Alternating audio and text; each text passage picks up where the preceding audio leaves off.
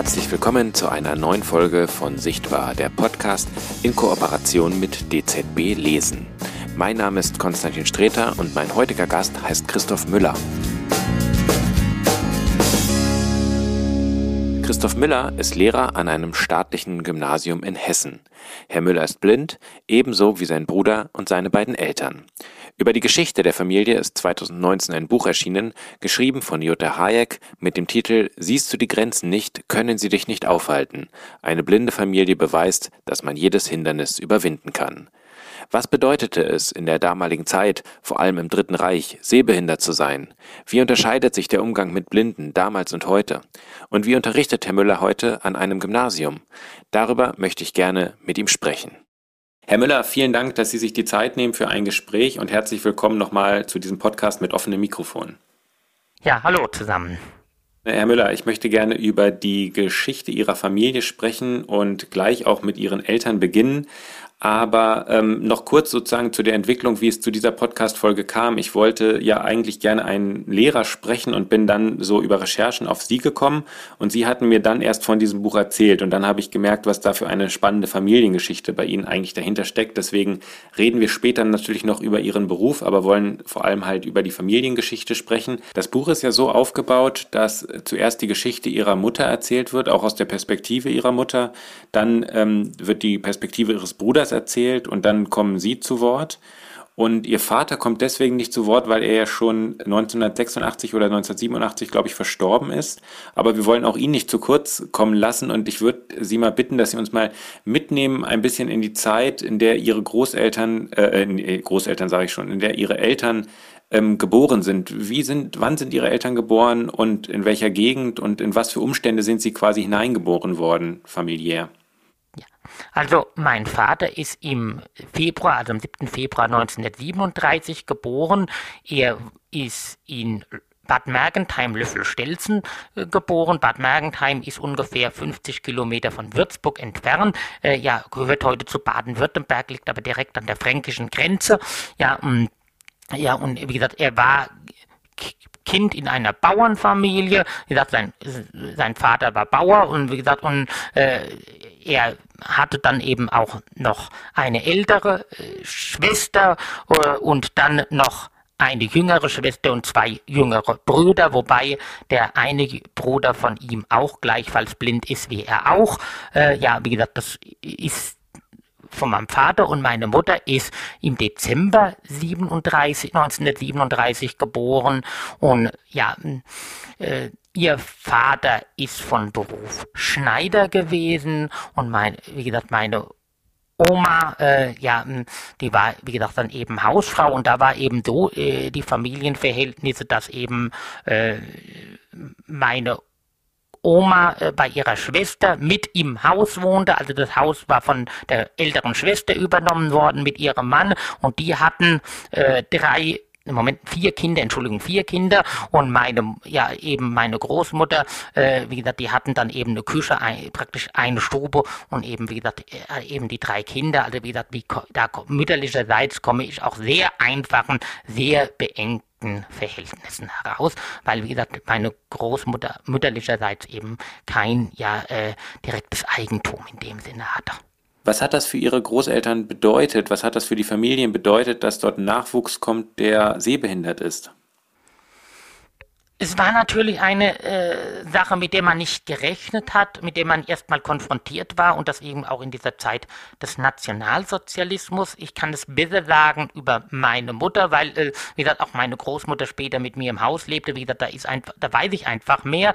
Und äh, es war natürlich klar, also äh, äh, das muss ich vielleicht nochmal sagen, aus, von beiden Großeltern her komme ich aus, komme ich aus gut katholischem Haus, also aus einem christlich geprägten Milieu. Und ist es klar, also im, im christlich geprägten Milieu äh, gibt es immer auch eine Vorliebe zum Armen und zum Schwachen äh, und das ist eben auch eine Sache, also die Behinderung wurde eben auch so angenommen. Man hat sich natürlich nicht darüber gefreut, aber es war mehr eigentlich das arme Kind äh, mehr im Vordergrund stehen, also äh, und von dem her gesehen war es einfach so, man muss einfach gucken, wie man jetzt eben damit äh, sich arrangiert und damit umgeht. Äh, und es war meiner Großmutter, die sich immer als sehr unpolitisch bezeichnet hat, trotzdem in Zeit des Nationalsozialismus klar, dass das nicht ungefährlich ist. Und deswegen hat man eben auch meiner Mutter gesagt, du darfst das nicht, äh, dass du einen Sehfehler hast. Sie war ja nicht total blind, sondern sehbehindert, dass schon eben im Kindesalter gesagt hat, du musst dich, ja, du darfst eben nicht, sagen, dass du schlecht siehst und so, ja, und insofern schon eben darauf geachtet, ja, schon darauf geachtet hat, dass meine Mutter eben auch vorsichtig ist und du darfst mit keinem Fremden gehen. Also auch das äh, war eine Sache, weil man eben schon wusste, dass es gefährlich ist. Und ihr Cousin, der, der war Stotterer und wie gesagt, der war auch, äh, da hat man auch gesehen, dass eine gewisse Gefahr ist und das war eigentlich klar. Also insofern, dass man eben auch diese Kinder schützen muss, äh, ja, und dass man eben auch vorsichtig damit umgehen, das war auch den Kindern klar, aber ansonsten sind sie praktisch natürlich aufgewachsen. Äh, bei meinem Vater war es ein bisschen, ja, äh, äh, ja auch ein bisschen insofern anders, dass es, wie gesagt, man sich wahrscheinlich so ein bisschen, bisschen geschämt hat, dass es eben ein blindes Kind ist. Man wollte eben nicht so, dass es äh, so nach außen dringt. Da war die Verwandtschaft viel größer und da konnte in der, innerhalb der Verwandtschaft, die auch eng zusammengehalten hat, viel mehr aufgefangen werden. Äh, wie gesagt, und da sollte es eben auch nicht so nach außen, außen dringen, sodass auch mein Vater, obwohl er ja später immer sonst mit Blindenstock gegangen ist, aber wenn er in seiner Heimat war und nicht von uns geführt werden konnte, ist er lieber ohne Stock praktisch, weil er den Weg auch gut kannte, immer noch in die Kirche gegangen. Äh, ja, nur nicht um aufzufallen. Das war ja dann so ähm, die Familie, aber wie war es auch im Umfeld? Also sind Ihre Eltern denn in normalstaatliche Schulen gegangen und wie hat das Umfeld da auf Sie reagiert? Ja, also das war so. Äh, ich habe ja schon gesagt, dass wir aus einem katholischen Milieu kamen. Das war natürlich auch für die Lehrerschaft. Wie gesagt, bei meinem Vater ist es so, dass er mm, äh, in die Grundschule ganz normal an das, äh, eingeschult wurde und dann hatte sich sehr schnell herausgestellt, dass er äh, ja mm, dort auch Schwierigkeiten kriegt und er ist im Alter ja von mm, zwölf Jahren, im Jahre 1949, ist er dann äh, ja in, die Blindenschule nach Würzburg gekommen. Das hat ihm sein Cousin, der dort Theologie studiert hat, auch später äh, Ordenspriester im Kloster Münster-Schwarzach geworden ist, der hat, es, hat er da die Kontakte hergestellt, sodass er praktisch dann nach Würzburg in die Schule kam. Bei meiner Mutter war so, als die, als die Einschulung kam, war ja, äh, das war ja 1943 oder 44, so war in der Dreh rum, ich glaube 44 bei meiner Mutter, relativ dicht vor Kriegsende jedenfalls. Und da war klar, also in dem Augenblick, also ja, äh, wir, wir nehmen das Kind, wir setzen es eben in die erste Reihe und wir gucken, dass, äh, wie gesagt, dass das eben hier mit normal beschult werden kann. Meine Mutter ist eben hier normal auch in die Schule gegangen, eben inklusiv beschult worden, wie gesagt, wie das heute ist. Und sie war ein intelligentes Mädchen und sie war, ja, man hat auch gesehen, dass sie eben fähig war und dass sie auch eher andere unterstützen konnte und helfen konnte. Und dann war das von dem her gesehen äh, seitens der Schule weniger ein Problem gewesen. Da wird ja auch zum Beispiel der Lehrer, äh, wird ja zum Beispiel auch in dem Buch äh, erwähnt, ist dem klar gewesen, also hätte der es melden müssen, wenn er es herausgefunden hätte, wie schlecht ihre Mutter sieht? Oder hat er es gewusst und hat es verschwiegen? Oder hat es ihre Mutter sehr gut gespielt? Er hat es gewusst und hat es bewusst verschwiegen. Wie gesagt, er war ja, äh, das war ja damals so, dass die Lehrer, wie gesagt, auch in der katholischen Kirche sehr verankert waren. Die waren ja auch meistens die Organisten und sowas. Und das war, wie gesagt, das war klar. Das, wie gesagt, der hat es gewusst und hat es natürlich, wie gesagt, hat es eben dann voll, äh, ja, eben, wie gesagt, es war klar, dass er das eben nicht sagt. Und auch, äh, auch das sonstige Schulpersonal oder auch sonstige Mitschüler, also sie waren ja, ihre Eltern waren ja anscheinend auf die dauerhafte Solidarität der anderen auch angewiesen, oder? Ja, also ich meine, damals war es ja noch so, dass ein Lehrer praktisch acht Klassen in der Dorfschule hatte. Er hatte ja eigentlich alle Schüler. Es gab dann nochmal, glaube ich, einen Hilfslehrer. Irgendwann wurde mal eher, aber ich glaube, das wäre es nach dem, nach dem Zweiten Weltkrieg, wo es dann geteilt wurde in die ersten vier und die fünfte bis achte Klasse. Und äh, wie gesagt, oder für Handarbeit hat es nochmal einen Hilfslehrer gegeben. Aber sonst war es eigentlich ja immer so, dass es eigentlich nur diesen einen Lehrer auf Dorfschulen gab. Ja, da, da versteht man jetzt natürlich sozusagen, die Struktur ist heute natürlich eine, eine ganz andere. Ich stelle mir das ja. sozusagen nach den heutigen Schulprinzipien vor, aber das ist ja. natürlich damals ganz genau. anders gelaufen. Ganz genau. Aber auch die, auch der Alltag muss ja für ihre Eltern noch komplett anders gewesen sein, vermutlich, als er für sie war, weil es so, also in der Zeit war es nochmal extra gefährlich, in die Position, in der ihre Eltern waren, aber es gab auch wahrscheinlich noch überhaupt Themen wie Inklusion oder der Umgang mit Menschen mit äh, zum Beispiel jetzt der Sehbehinderung. Das war ja irgendwie auch noch gar kein, gar kein Thema. Oder? Oder war es sozusagen in ihrem, weil Sie jetzt auch noch von dem katholisch geprägten Umfeld geredet haben, war das schon eher noch ein Thema? Mit den heutigen Begriffen ist es kein Thema gewesen. Das ist richtig. Aber nichtsdestotrotz hat es ja etwas gegeben, was der Inklusion eben sehr nahe kommt. Also ich habe immer gesagt, also meine Mutter wurde oder meine Eltern wurden eben inklusiv beschult. Meine Mutter ist eben mit lauter Sehenden beschult worden. Natürlich gab es diese, diese Rücksichtnahme, aber das ist ja so, dass eben auch, weil sich ein Lehrer nicht äh, um alle gleichzeitig kümmern konnte, war es immer so praktisch, wenn die Aufgabe, also die Klassen 1 und 2 eine Arbeit bekommen haben, dann mussten sich die Zweitklässler mit um die Erstklässler kümmern. Es war ja ein ganz anderes, äh, sage ich mal, auch inneres Schüler-Solidarprinzip, was eben darin ist, also äh, die pädagogischen Konzepte von äh, waren sicherlich eine, eine andere, aber deswegen nicht unbedingt unmodern. Also vieles äh, von dem, wie früher gew es gewesen ist, die, wird ja auch teilweise heute wieder aufgegriffen, wenn man über Sch äh, Schülermentoren spricht. Und das also auch, äh, das haben wir ja bei uns am Gymnasium heute auch, dass die Zehntklässler die Fünftklässler betreuen, mit, also mit betreuen. Und so war das eben damals, ohne dass man das jetzt großartig pädagogisch reflektiert hatte ist ja eigentlich ein, ein ungewöhnlicher Blick so auf die Geschichte, wo man so das Gefühl ja jetzt so haben könnte, eigentlich stehen solche Themen immer mehr im Vordergrund, aber sie waren dann damals sozusagen einfach aufgrund dieser, ähm, ja, Enge ist vielleicht das falsche Wort, aber sozusagen aufgrund dieser engen Bekanntschaft der Leute sozusagen äh, wurde das einfach äh, sozusagen einfach in den Alltag integriert. Ja, wie gesagt, es hing natürlich wesentlich davon ab. Es wurde ja auch sehr schnell klar, dass eben äh, blind nicht gleich blöd ist. Wie gesagt, meine Mutter war eine gute Schülerin, meine Mutter war intelligent. Wie gesagt, sie konnte auch anderen helfen. Es ist jetzt nicht, nicht so, dass man sich nur um meine Mutter kümmern musste, sondern meine Mutter konnte eben auch anderen Schülern helfen und eben etwas zurückgeben. Insofern war sie wirklich, war sie eben mittendrin und ihr, ja, man wusste, dass sie, sie war ja nicht ganz blind. Sie hatte ja noch ein Sehrecht. Sie konnte ja auch noch Fahrrad fahren. Also das ist äh, in der damaligen Zeit, man hat, sie hatte einfach einen Sehfehler und das ganze Ausmaß, glaube ich, wurde einfach auch nicht erkannt, sondern einfach, sie hatten eine Sehschwäche, aber sie konnte eben vieles und wie gesagt, dann ist das nicht so aufgefallen. Äh, was, was ist das eigentlich für eine Krankheit gewesen? Hatten Ihre Eltern die gleiche Augenkrankheit oder wieso sind Ihre Eltern, äh, bei, wie, was ist der Hintergrund dieser Sehbehinderung bei Ihnen, Ihren Eltern, der medizinische?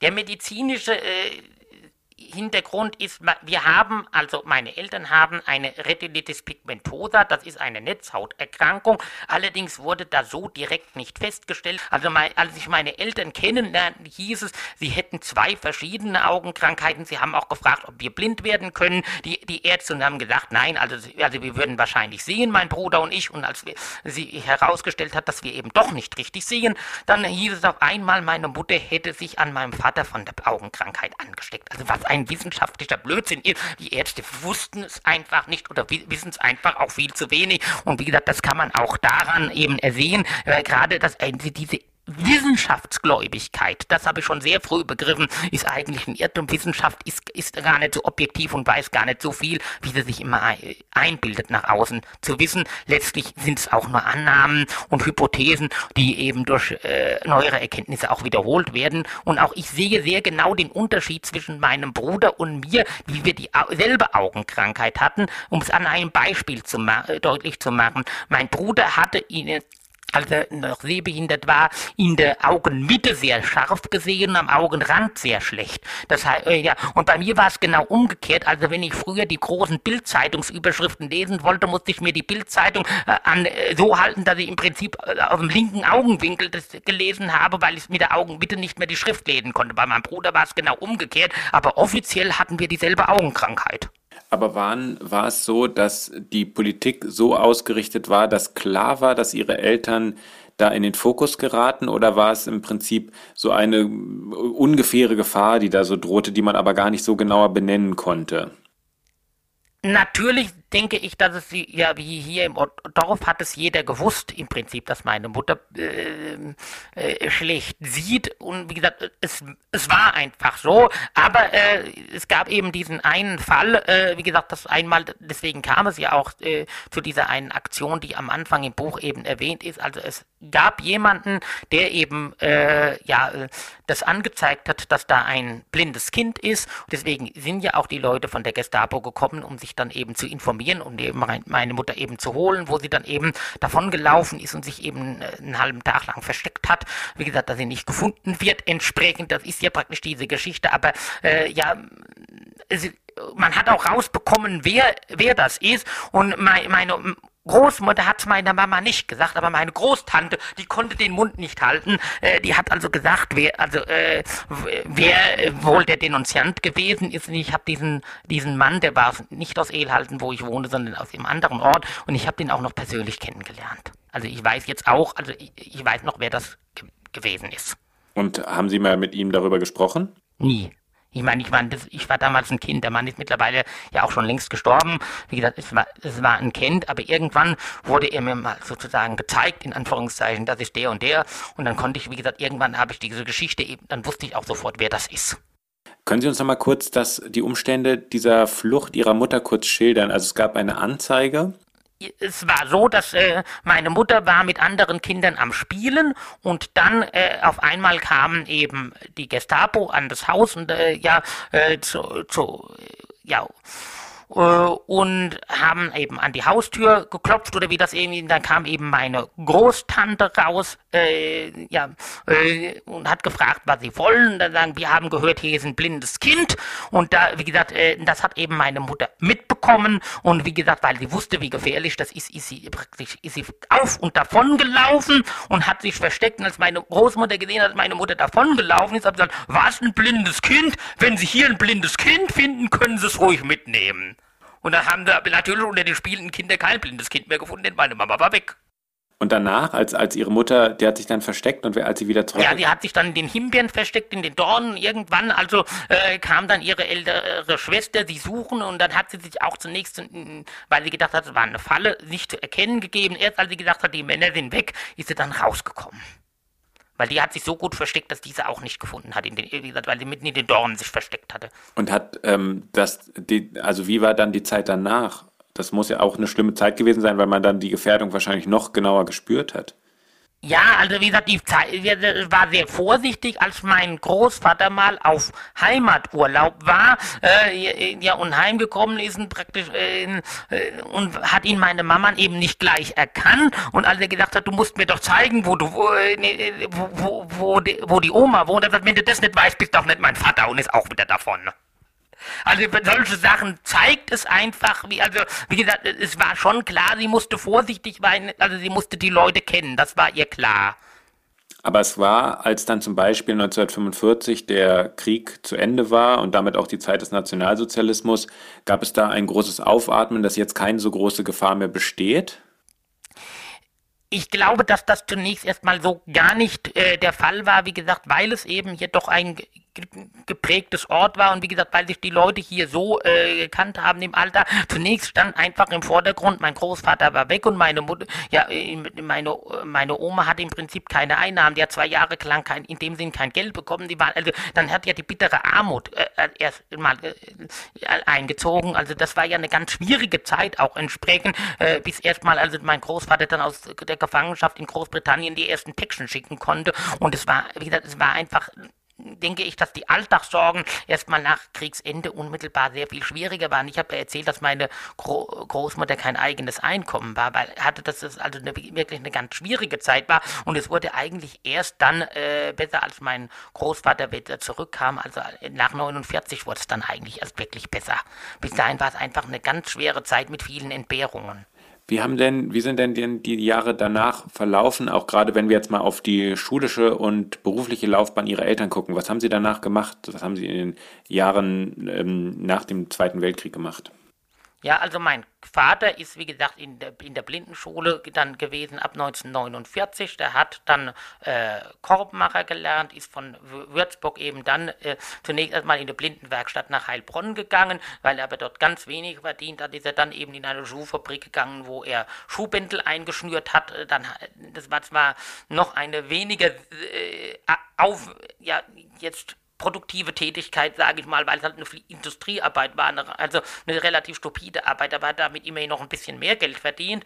Und bei meiner Mutter war es so, dass sie praktisch, äh, ja, nachdem sie hier mit der Volksschule fertig war, nach den acht Jahren, dann ist sie eben nach Frankfurt auf die Blindenanstalt gegangen und hat dort eben eine, ja, die Blindenschrift gelernt und eben dann äh, ja, dort eben auch eine Ausbildung gemacht und ist dann eben Stenotypistin geworden und die, auch da, äh, die hat sie eben dann sehr gut bestanden. Dann ist sie in den Kaufhof gegangen und da wurde ihr auch sehr schnell eben dann äh, ein, ja sogar eine ganze Abteilung unterstellt. Praktisch, ja, äh, also da hatte sie dann sogar einen führenden Posten. Also wie gesagt, der hatte dann eben Handelsschulabschluss und war eben Stenotypistin und ist dann später eben in, ja, als das dann möglich war, in die Farbwerke Höchst gewechselt. Das ist ein Chemiebetrieb, die zunächst nach dem Krieg äh, keine Blinden einstellen wollte, weil sie Angst hatte wegen den Gefahren. In, ja, in einer, äh, wenn dann ein Chemieunfall oder sowas wäre, das hat sich dann eben auch mit der Zeit gelockert und wie gesagt, dann ist meine Mutter eben in die in diese Farbwerke gewechselt, in im Großraumbüro und als sie dann meinen Vater kennengelernt hat, hat sie ihm dann auch in dieser Farbwerke höchst in der Buchbinderei einen Job äh, ja äh, verschafft, wo er dann eben ja auch als, ja, offiziell hieß das Chemiewerker, aber er war praktisch in der Buchbinderei tätig und hat dann eben, ja, äh, Blätter einkuvertiert, gefalzt, äh, ja, äh, und solche eben solche einfache Tätigkeiten ausgeübt. Gestanzt und solche Sachen. Wie haben sich denn Ihre Eltern kennengelernt? Es war im Jahre 1963 in Konstanz ein Kongress der katholischen Blindenvereinigung, also ich, ja, das, der Deutsch, im deutschsprachigen Raum. Und meine Mutter ist eben äh, vom Bistum Limburg dort gewesen, um einen Artikel zu schreiben. Und mein Vater ist vom Bistum Rottenburg-Freiburg eben dort gewesen und hatte auch den Auftrag, einen Artikel zu schreiben. Und dort haben sie sich praktisch das erste Mal kennengelernt, äh, wieder aus den Augen äh, verloren, wie gesagt, und dann äh, hat meine, meine Mutter einmal eine Anzeige von, ja, eine Anzeige gelesen, äh, dass eben ein, ein blinder religiöser Mann eben ein, ein, eine Frau sucht und äh, sie hat damals, sie, sie war damals in Feierlaune, also sie war nicht betrunken, aber sie war eben gut drauf also im Moment und dann hat sie eben äh, mehr launisch und auch noch nicht ernstzunehmend auf diese Anzeige reagiert, äh, ja und hat auch nicht gerade das beste Papier darauf verwendet und auf die, äh, ja und äh, durch die Rückantwort wurde ihr praktisch dann deutlich, wer, wer, wer dieser Mann war und dass sie und er hat sie praktisch dann auch wieder erkannt, dass sie sich praktisch in, in Konstanz ja eigentlich schon kennengelernt hatten und da also gut verstanden gefunden haben und so ist es dann eigentlich entstanden. Hallo, wir mogeln uns mal ganz kurz dazwischen. Hier sind Tomke und Florian von Hörmal Audiodeskription. Schön, dass du unseren Podcast hörst. Tatsächlich produzieren wir aber nicht nur Podcasts, sondern bieten auch Veranstaltungen an. Ja, und ganz genau gesagt organisieren wir Veranstaltungen für und mit blinden oder sehbehinderten Menschen, Sportveranstaltungen, Theater, Musicals, Shows und vieles mehr. Unser Ziel ist es, mehr Menschen mit Behinderungen auf öffentlichen Großveranstaltungen sichtbar zu machen und eine inklusivere Veranstaltungslandschaft aufzubauen. Wir beschreiben Veranstaltungen für blinde und sehbehinderte Gäste und unterstützen auch beim Thema Begleitpersonen und vieles mehr. Und da kommst du ins Spiel.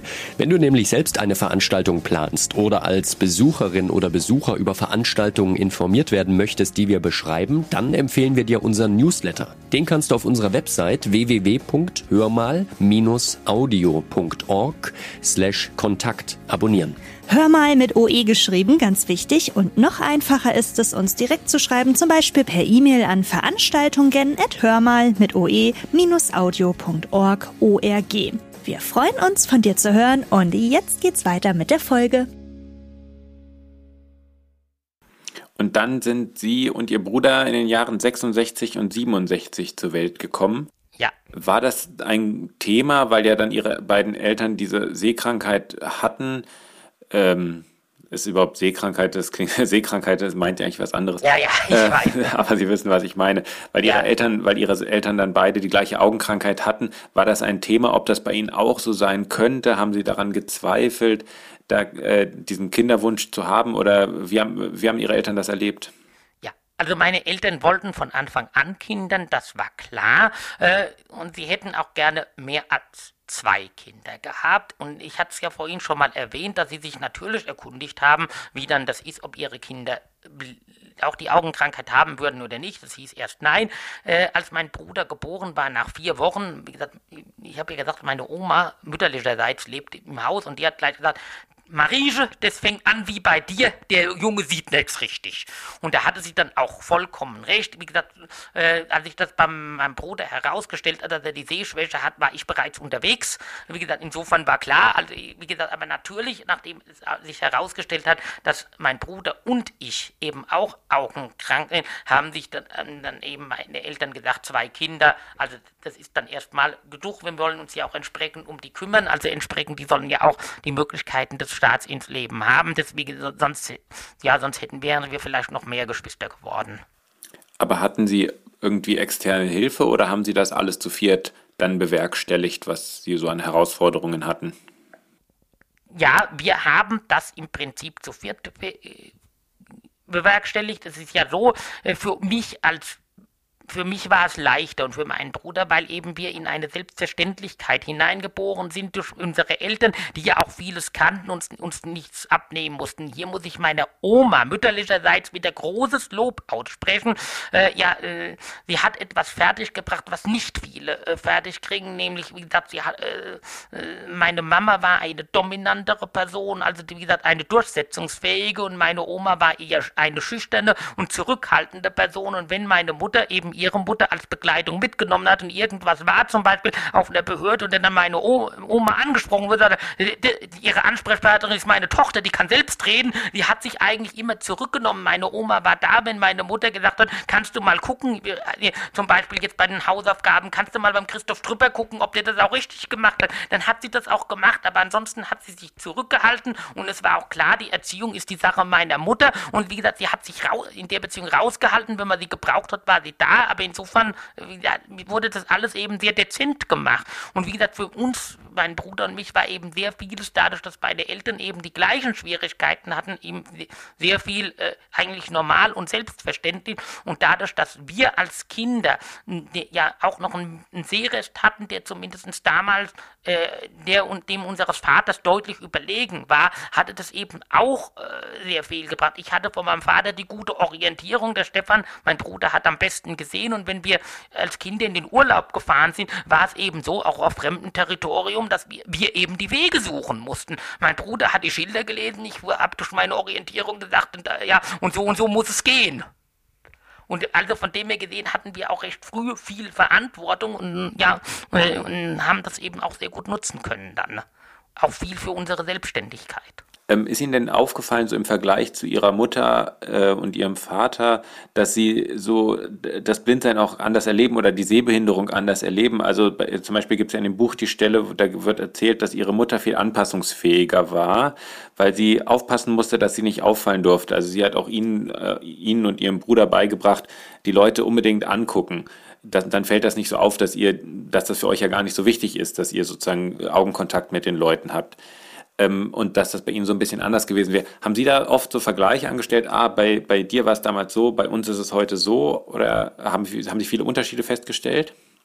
Ich habe die Unterschiede eigentlich erst reflektiert nach meinem Studium sozusagen, als ich Pädagogik studiert habe. Also dann, wie gesagt, da habe ich begonnen, die dann eben auch äh, ja eben erst später zu reflektieren. Als Kind, Jugendlicher noch nicht. Und eins muss ich auch zurückweisen. Meine Mutter hat einfach gesagt, es ist ganz wichtig, im normalen Leben zurechtzukommen und dann, man sollte sich so normal als möglich zu verhalten. Sie hat also nicht gesagt, nicht wegen Auffallen, sondern es gehört sich, das, das, das Gegenüber anzugucken. Und auch wenn du es nicht richtig siehst, gib dir einfach Mühe. Es war nicht die Begründung, um nicht aufzufallen, sondern weil sich das einfach gehört oder auch, äh, es war klar, wenn wir eben eine Stelle kriegen, also warum soll eben jemand einen Blinden einstellen, wenn ein Sehender, mit dem er keine Schwierigkeiten hat, das Gleiche leisten kann. Äh, es war klar, wir als Blinde müssen ihm mindestens genauso gut sein wie unsere Umwelt. Es ging nicht darum, einen Nachteilsausgleich, sondern einfach auch daran, also wir müssen eben, ja,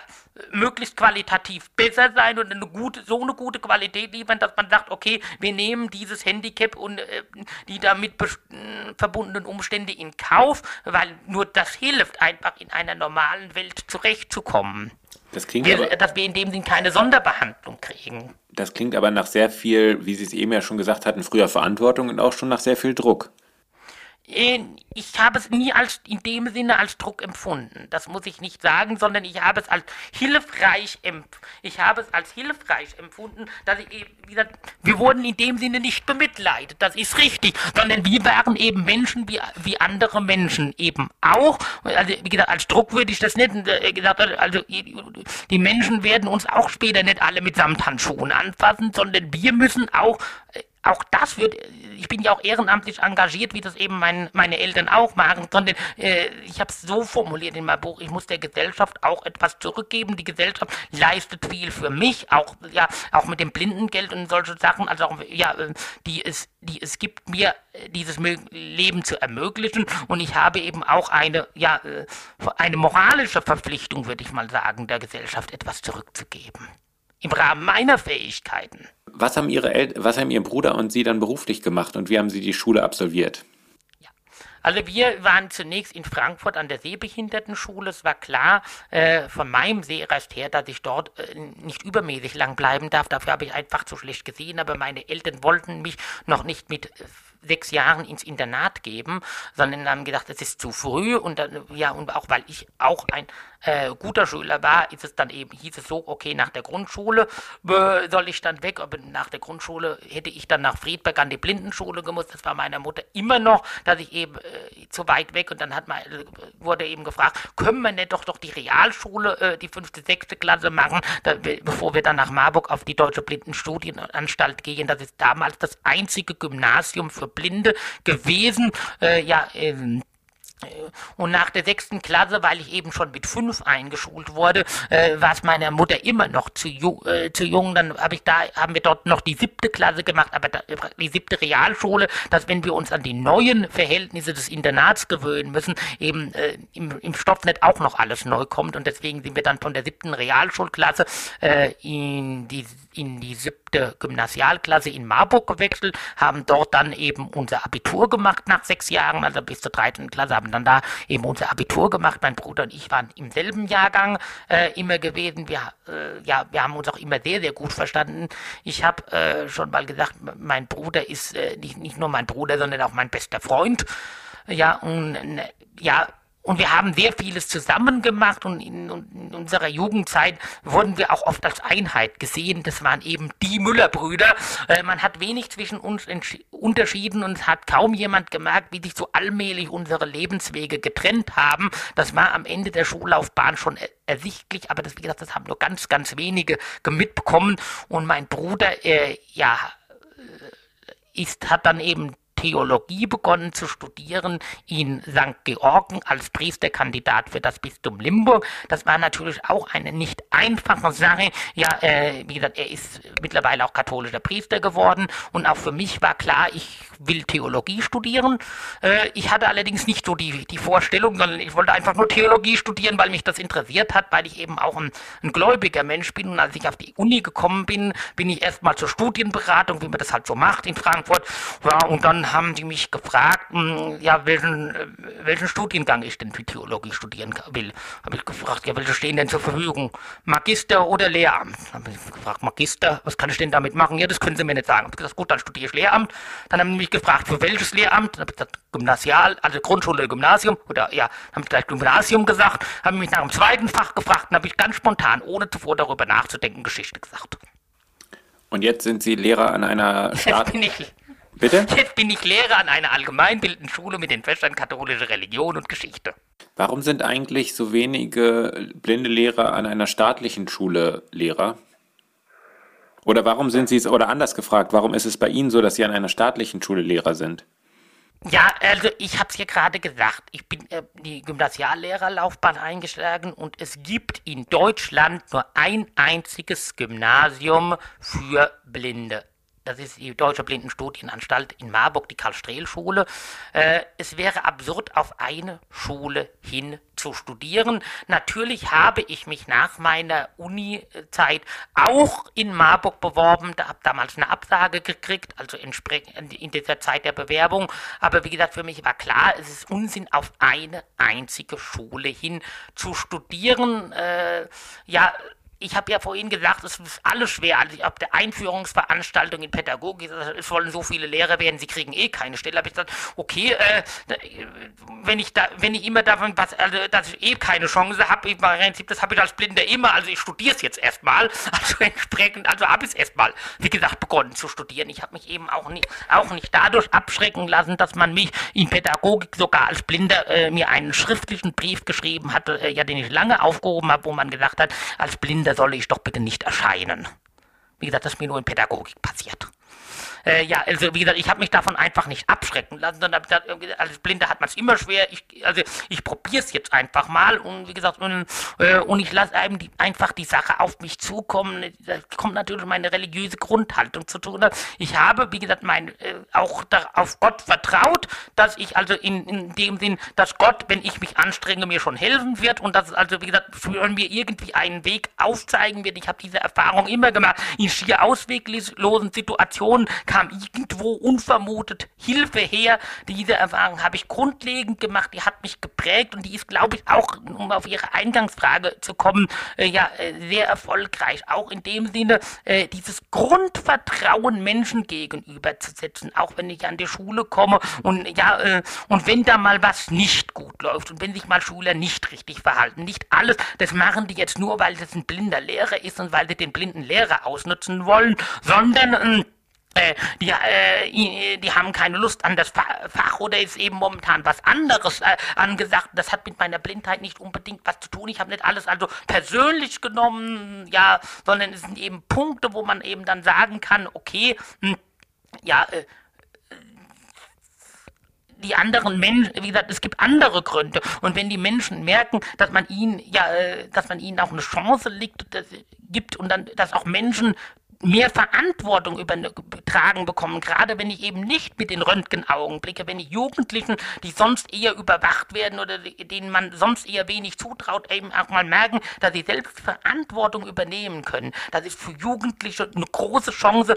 Sicherlich ist das eine Überforderung, wenn sie das äh, äh, den ganzen Tag haben müssten, aber in meinen beiden Fächern für zwei Stunden die Woche kriegen die das gut hin und können damit produktiv umgehen und können an dieser Erfahrung auch wachsen. Wir könnten dieses Kapitel, wie Sie sozusagen Ihren Alltag als Lehrer bewältigen, könnten wir ähm, natürlich noch ein ganz eigenes Gespräch führen, aber vielleicht können Sie uns auch kurz einfach mitnehmen, ähm, so wie funktioniert der Unterricht bei Ihnen, wie funktionieren bestimmte Sachen. Ähm, ich habe das einem, einem Freund erzählt, dass ich, dass ich Sie interviewe und der hat gesagt, ach, wie ist denn das dann mit dem Melden, wenn die, sich die Schüler was äh, zu Wort melden, kriegt er das überhaupt mit? Ähm, und auch diese Frage äh, Klausurenkorrektur, wie, wie, wie absolvieren Sie den Unterricht? Ja. Also eins war mir wichtig, ich bin der Ansprechpartner, auch das ist eine andere Sache. Andere Blinde haben Assistenz im Unterricht und das lehne ich eigentlich für mich ab. Ich möchte im Unterricht eigentlich keine Assistenz haben, damit ich eben der Ansprechpartner bin. Das ist vielleicht bei mir die Besonderheit. Die Meldeordnung hat jede Stunde ein anderer Schüler. Das wechselt entweder nach der Sitzordnung oder nach dem Alphabet, also je nachdem, wie das ist. Also hm, die hat jede Stunde, sagt mir ein anderer, sagen wir mal, sagt, es melden sich Monika, Martin und äh, Claudia, aber deswegen kann ich trotzdem die Christina oder den Christian dran nehmen. Also von dem her gesehen, ich krieg das, äh, also da habe ich ja doch die Möglichkeit, Möglichkeit, also auch noch zu agieren. Wie gesagt, insofern das, äh, binde ich die Schüler entsprechend mit, mit ein. Ja, und äh, wie gesagt, und bei den Klausuren selbstverständlich, also man darf alles nicht übertreiben, bei den Klausuren ist dann eben Assistenz dabei und ich brauche meine Assistenz vor allem für die Unterrichtsvor- und Nachbereitung, also vor allem für das Zugänglichmachen der Bücher, die mit Bildern, also äh, oder auch für die Klausurkorrekturen, dafür brauche ich natürlich meine Assistenz, aber nicht während des Unterrichts, dass eben die Schüler auch gerade eben ihren geschützten Rahmen haben, ja, und äh, Ja, und eben auch klar ist, ich bin die Ansprechpartnerin, mit mir kann man auch mal was Persönliches reden oder vertrauen. Es ist nicht eben das Sechs, sondern es kann eben auch mal das, wirklich das Vier-Augen-Prinzip gelten. Ich habe zwei Fragen zum Abschluss an Sie, Herr Müller. Ähm, die erste, also ich bin echt äh, ans Nachdenken auch gekommen durch das, was Sie eben am Anfang erzählt hatten, als ich, äh, als ich mich nach der Situation erkundigt habe ihrer, ihrer Mutter und ihrer Schulzeit, weil mein Gefühl war jetzt immer, äh, dass immer mehr Rücksicht genommen wird auf die Belange und auf die ähm, Alltagsherausforderungen, zum Beispiel jetzt von blinden und sehbehinderten Menschen. Also das sieht man dann zum Beispiel an Ampeln, die entsprechende Geräusche machen, wenn sie grün sind und ähnliches. Und das wird ja alles ihre Mutter noch nicht erlebt haben. Aber so wie Sie es ja eben geschildert hatten, hatte ihre Mutter ja auch eine ganz andere Möglichkeit, in dieser engen Dorfgemeinschaft dann einfach aufgenommen zu werden, ohne dass es halt eben großer theoretischer Hintergrund, also ohne dass es sozusagen im Alltag so ähm, ein großes Thema war. Könnten Sie sagen, wie hat sich, ob sich der Alltag für Sie oder Ihre Mutter, wie sich das, hat sich das stark verändert, auch in den letzten Jahren, in den letzten Jahrzehnten? Und ist es in bestimmten Sachen, vielleicht wenn Sie es noch genauer sagen könnten, ob es irgendwo besser geworden ist oder schlechter geworden ist? Wie Sie angesprochen haben, die Hilfsmittel, also entsprechend, da ist, hat sich von außen viel bewegt. Die Rahmenbedingungen sind wesentlich besser geworden. Das ist richtig. Äh, ja, gerade was Mobilität angeht. Was äh, die Kehrseite vielleicht manchmal ist, ist die, ja, äh, mag auch dem Zeitgeist geschuldet sein, ist praktisch dieses Zwischenmenschliche, die Solidarität, die wirklich, äh, die wirklich konkrete Hilfe. Wie gesagt, das ist, äh, das ist eben auch eine Sache, die man eben braucht und es sind eben auch nicht alles Superblinde, die eben nicht, nicht jeder Blinde kann eben auch, wenn es gewisse technischen Hilf, Hilfestellungen gibt, kann die eben auch in gleicher Weise bewerkstelligen. Mancher braucht eben dann doch noch ein bisschen mehr Hilfe und wenn man meint, dass eben das von anderer Stelle abgefangen wird, dann ist es vielleicht schwieriger äh, in unserer heutigen Zeit äh, die entsprechende, ja, konkrete Hilfe dann eben auch zu erhalten oder wenn auch darauf immer hingewiesen wird, es gibt doch die und die Möglichkeiten und andere Blinde, äh, gerade andere Blinde können das auch, äh, ja, dann ist es vielleicht, äh, manchmal, manchmal schwieriger. Es ist, glaube ich, ganz wichtig, dass wir leben eben in einer Gemeinschaft, eben in einer solidarischen Gemeinschaft. Und das, das habe hab ich vorhin auch schon ein bisschen angedeutet. Der christliche Glaube nimmt eben Rücksicht auf die Schwächeren. Der Ausgangspunkt ist eben von denjenigen, die es eben schwerer haben, die benachteiligter sind. Und das ist natürlich ein, ja, ein, ein wesentlicher Ausgangspunkt, ob ich von mir ausgehe oder von dem Starken oder von meinen Bedürfnissen ausgehe oder ob ich ich auch den anderen äh, ja in, mit seinen Bedürfnissen wahrnehme. Und da, äh, das gibt es nach wie vor, aber das ist auch leider das, was ich durch Corona befürchte, dass eben durch dieses größere Distancing, dieses Social Distancing, dass es immer weniger wahrgenommen wird. Ich würde noch gerne zu der letzten Frage äh, kommen, weil äh, in, dem, in dem Buch gibt es eine Stelle, wo Ihr Bruder Stefan kurz andeutet, äh, dass, das ist so ein Zeitungsausschnitt, der in dem Buch erwähnt wird. Und dort sagt der Bruder, dass er äh, wenn er drei freie Wünsche hätte, dann würde er gerne gut Englisch können und gut singen und den dritten konnte, hat er dann aber nicht mehr so im Kopf. Äh, beziehungsweise beim dritten war er sich noch nicht sicher, da, den hat er nicht benannt. Aber ich habe mir gedacht, wenn ihr Bruder sozusagen so die Möglichkeit hatte oder in dem Buch davon geredet hat, wenn er drei freie Wünsche hat, äh, welche das wären, dann können Sie das ja vielleicht auch jetzt tun. Gibt es sowas wie so drei Wünsche, wenn Sie die hätten? Ähm, fällt Ihnen da sofort was ein, was Sie da nehmen würden, was Sie sich wünschen würden? Ja, sind sind vor allem zwei Dinge. Äh, es kommt halt immer wieder wie ein Kehrreim, dass ich ja auch gedacht habe, dass ich ein Christ bin. Ich bin davon überzeugt, fest überzeugt, dass eine Orientierung an Jesu Botschaft, dass das eben für das menschliche Zusammenleben doch eine sehr tragfähige, gute Basis ist. Insofern würde ich mir wünschen, dass äh, dieser Lebensentwurf, den Jesus gelebt hat, für mehr Menschen attraktiv wäre in ihrem Alltag und das eben zu dem gehört für mich eben auch Gemeinschaft und eben auch die die Beziehung zur Kirche. Ich weiß um die ganzen äh, Fehler und Verletzungen und das hat auch was zu tun. Das ist, könnte man fast sagen, auch der zweite, dass ich mir dann auch ein bisschen äh, barmherziger mit Dingen umgehe, die vielleicht äh, nicht ganz so gut gehen, sondern dass ich auch mal fünf gerade sein lassen kann und äh, wie gesagt, dass ich äh, ja, dass eben Menschen auch ja, äh, man ja, dass Menschen eben auch nicht immer nur auf den Schwächen, auch von vermeintlich Stärkeren eben nur herumhauen. Das gilt mir für mich auch für die Politik, die Leute, die im Rampenlicht oder mal vielleicht nur und ich bin auch ehrenamtlich in der Politik tätig und kann irgendwann mal eine Bemerkung machen, die nicht so gut ist, dass man einfach auch ein bisschen ja dieser ganze Umgang auch ein bisschen barmherziger wirklich im Alltag der Menschen miteinander umgeht. Das wäre mir, wie gesagt, das würde sich daran anschließen, wer der zweite und der dritte ist ein ziemlich profaner. Äh, bei mir ist es so gewesen, als ich äh, bin relativ spontan mitten im Schuljahr in die Schule gekommen. Damals war es eben noch von der Digitalisierung und vom Computer her äh, so, dass äh, von meiner Seite die Ausbildung so noch nicht möglich war. Ich habe da relativ viel mehr Schwierigkeiten. Ich habe es vorhin schon angedeutet mit, den, mit der reinen Digitalisierung. Und das wäre, ich hoffe, dass ich immer genügend Hilfe oder dass auch die, mit den Programmen, dass ich eben auch äh, mein, weiterhin meinen Beruf ausführen kann, dass es mir von der Digitalisierung äh, ja das ermöglicht werden, dass es nicht immer immer noch schwieriger und noch komplizierter wird äh, mit, mit dieser ganzen Sache, ja mit dieser Digitalisierung, dass ich damit eben auch noch in den nächsten zehn Jahren zurecht zurechtkommen, dass ich nicht an diesen äußeren Hürden, äh, äußeren Hürden scheidere. Das wünsche ich Ihnen dann auf jeden Fall auch, dass das äh, in Erfüllung geht. Sie haben uns eine sehr spannende Familiengeschichte eben erzählt, die man eigentlich noch viel weiter erzählen könnte und sie wird ja auch zum Glück weiter erzählt und äh, kommt ja in Ihrem Buch, äh, vor allem wird sie an dem Buch weiter erzählt. Ich kann es nochmal erwähnen. Jutta Hayek, siehst du die Grenzen nicht, können sie dich nicht aufhalten ein, eine blinde Familie beweist, dass man jedes Hindernis überwinden kann. Und ich fand es auch jetzt in dem Gespräch sehr beeindruckend, äh, wie sie das sozusagen alles, wie ihre Familie die Herausforderung gemeistert hat. Und ich hatte so das Gefühl, der Glaube war ein ganz wichtiger Aspekt und der Zusammenhalt in ihrer Familie, so wie sie es ja auch mit ihrem Bruder erwähnt haben. Von daher äh, grüßen Sie auch auf jeden Fall Ihre Mutter ganz lieb und Ihren Bruder. Und ich wünsche Ihnen alles Gute und ich wünsche Ihrer Familie alles Gute. Vielen Dank auch für dieses Gespräch und auch, ja, Ihnen dann alles Gute für die Zukunft und wie das für typisch Religionslehrer ist, Gottes Segen. Das war die Folge mit Christoph Müller. Wenn Sie Interesse an dem Buch bekommen haben, hier noch einmal der Titel. Siehst du die Grenzen nicht, können sie dich nicht aufhalten. Erschienen ist das Buch im Bene Verlag, Autorin ist Jutta Hayek. Wir von Hörmal Audiodeskription sind jederzeit offen für Themenvorschläge und für Feedback. Schickt uns gerne eine Mail an sichtbar.hörmal-audio.org. Hörmal wird dabei mit OE geschrieben.